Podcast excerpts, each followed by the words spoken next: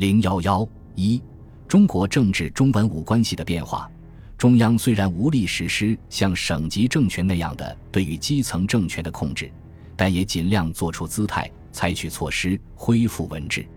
一九二五年二月，执政府通知各省长官严格考核吏治，规定按县知事任用条例对县知事进行考试，以参学识，表示果能认真甄别，不难拔选真才。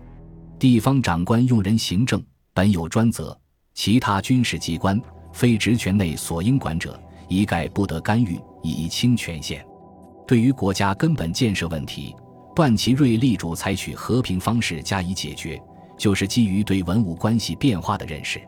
他在一份通电中说：“历年屡试屡败之五人中心主义，辛劳日拙之命令政策，愚者犹知其不可，于此而欲改弦更张，别辟净土，以挽末流之师，用成中兴之志。”则舍会议解决而外无他道也，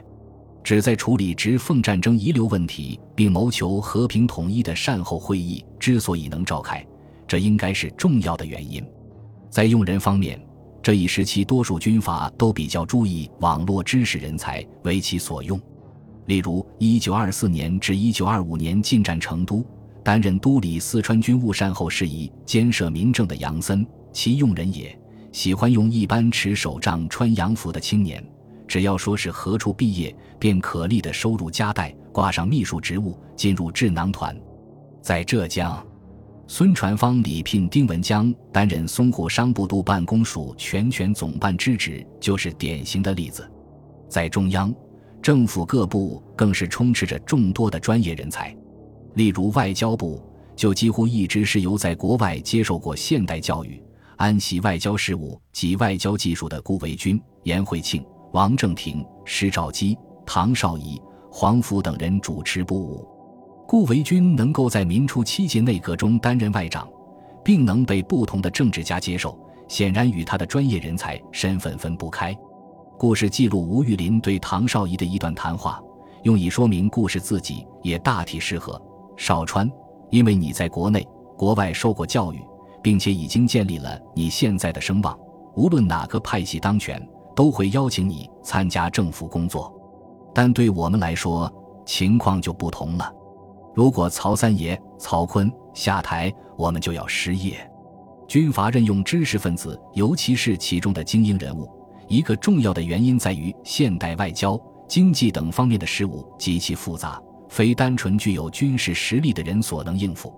曹锟在一次政治会议上反对吴玉林等政府成员插手某驻外使节之任命时说：“因为我不懂外交，才请顾先生来当外交总长。顾先生办外交有经验，我把这摊工作完全委托给他。你们为什么要来干预？这件事应该完全由顾总长决定。不过，军阀任用知识分子，大多只是看重他们的一技之长，将他们当作技术性人才。”安排在专业性很强的部门，而不大愿意让他们参与政治，这在相当程度上限制了知识分子发挥自己才智的机会。有意思的是，被军阀任用的知识分子中的许多人的自我身份认同却与军阀对他们的看法相近。顾维钧就承认，这些年来，像我、王宠惠博士、汤尔和先生、罗文干博士这样的人，一直努力保持我们的独立地位。我们自己没有分外之想，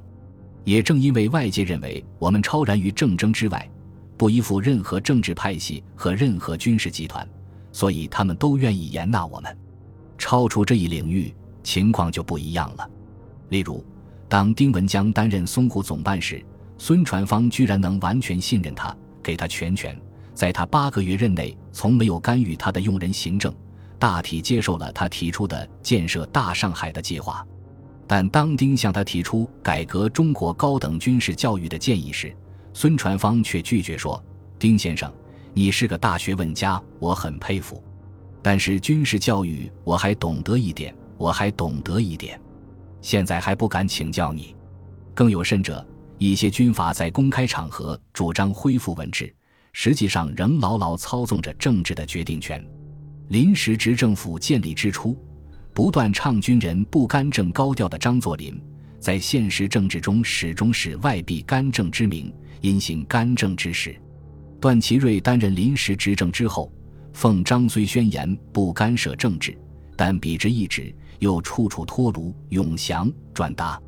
请段依照施行，致段每生困难之感。因此，尽管文人成为军阀延揽的对象，也能够被任用，但所从事的工作却难助成效。文人以超越政治的姿态去为政府效力，并不能制止那些认为只有战争才能解决问题的军事集团，而政府中的文职人员为协调与军阀的关系，也尽可能地对他们实施优待。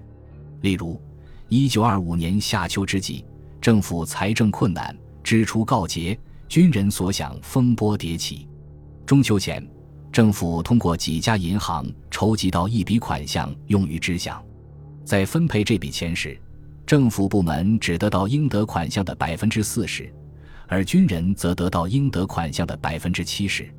这种状况的存在，说明对这一时期文武关系发生的变化尚不宜估计过高。至少在军阀统治区域内是这样。在军阀统治区域内任职的知识分子的地位，即便是其中最优秀者，如顾、王、丁、严之流。也只不过相当于旧式官僚机构内力的角色，而不是能够对政治做出最终决策的官。等而次之者，则只能充当类似幕僚的配角。因而，尽管文武关系发生了明显的持章变化，文治呼声日益高涨，甚至有人提出以文力架武人的主张，但许多人仍不敢奢望通过政治家或通过国民会议的方式完全实施文治。因为五人在中国政治中的实际地位与作用仍十分突出。一九二三年，密勒氏《评论报》做中国当今十二位伟人问卷调查，结果侧身前十二名的人当中，竟有冯玉祥、吴佩孚、阎锡山、黎元洪等四位军阀出身的人，陈炯明排名第十五位，段祺瑞排名第十六位。进入前十二名的尚有孙中山、顾维钧、王正廷。王宠惠、蔡元培、张謇、胡适、余日章等八位文人及政治家。这次调查表明，虽然国人在观念上已更加认同文士，但武人的地位仍不可低估。章太炎在给《癸亥政变纪略》一书写序时说：“成平者尚文，处乱者任武，无中间爪牙之力，而倔居于椒江乱族之上，虽唐尧不能终日安也。”这应该是比较现实的考虑，这就提出了废都裁兵、实施文治的条件是否已经成熟的问题。从政治运作的角度分析，正如学者指出的那样，当军人干政的政治局面形成之后，有时军人暂不干政，政局尚有难以维持之余。另外，主张文治者提出废都裁兵，用意虽好，但被裁之兵通常都转变成匪，兵虽作恶。毕竟有所节制，若沦为匪，危害更大。尽管主张文治者提出了化兵为公的办法，但限于资金及环境等方面的因素，可操作性也不大。于是，主张文治的人只好退而求其次，将实施文治的希望寄托在一些多少具有书卷气的军阀身上，企图通过这些介于文武之间的政治角色，达到实施文治的政治目的。在湖南。从二十年代初开始，人们经常可以听到“三个秀才携手合作，可以统一中国”的说法。三个秀才分别是指具有秀才和军阀双重身份的吴佩孚、赵恒惕和陈炯明。杨荫杭曾把上文的军人称作有力之优秀分子，认为解决中国面临的问题，除南北两方有力之优秀分子互相提携外，实无他法。当时不少文人都在致力于争取有力之优秀分子，像胡适、丁文江等人提出好人政府的主张，很明显就包含了这样的用意。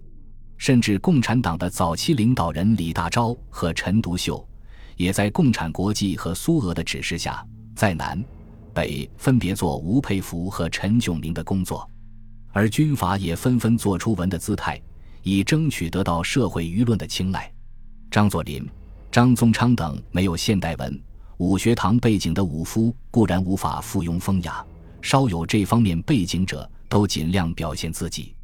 例如，段祺瑞当上临时执政之后，曾作《内感篇》，用半文半白的语言表明政见及心迹。虽然遭到一些人挖苦嘲笑，但也赢得了慷慨赠送于词，称之为五人中之能文者的个别捧场者。这种情况自然的逻辑结果，使中国政治出现了军阀、政客两相勾结、共同为恶的局面。《国文周报》发表社评指出。今度国之物有二，即军阀与政客是也。军阀已至末路，而政客之先锋作浪尚未有矣。政客依军阀为活，复成军阀之弱，利用假军阀打倒乙军阀，而居中于立焉。东南之事，自其谢元投奔上海，本可暂告段落。孙传芳苟延浙江，亦不至具感兴荣，而彼被政客日势包围怂恿。于是无端风浪复起上海，人民罹难，政客实为之岁，军阀政客相依为命。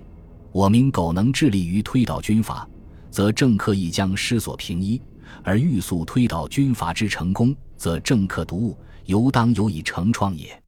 这段评论的提示性含义在于：中国革命不仅要打倒军阀的独武政治，对于文治也应当在内涵上有所选择。